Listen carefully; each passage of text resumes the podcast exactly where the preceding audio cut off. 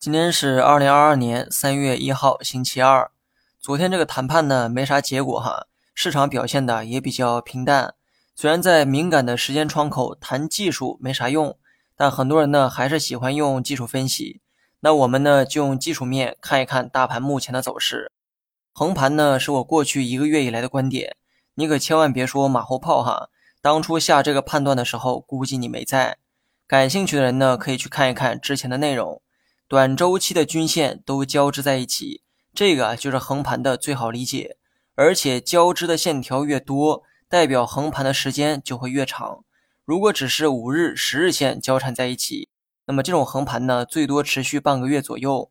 如今呢，二十日线也参与到其中，说明横盘一个月都有可能。今天的小幅反弹摸到了大盘的三十日线，如果今后继续选择横盘。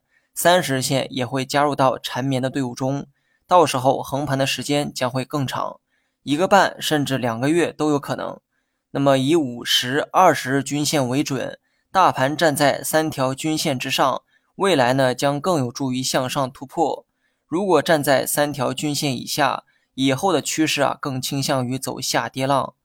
虽然目前呢还没有脱离横盘的区间，但仅从目前留下的走势去看。积极的一面更多一些，毕竟大盘还在均线的上方。虽然提前预测走势啊都是找死的行为，但至少目前你可以乐观一点。只要大盘保持在三条均线之上，今后走反弹浪的概率就会加大几分。那么以上的判断呢，是从技术面给的一些建议哈。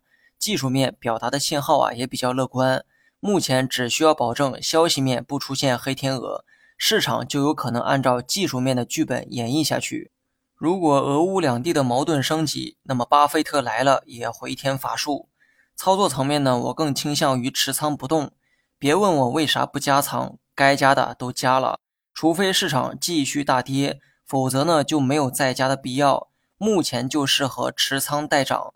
另外，很多人问能源板块该怎么看，尤其是这个石油相关的概念。最近油价持续的上涨，目前看油价仍没有调整的迹象。所以除了看涨也没有其他办法。有人说油价也关乎民生，国家为什么不能进行干预呢？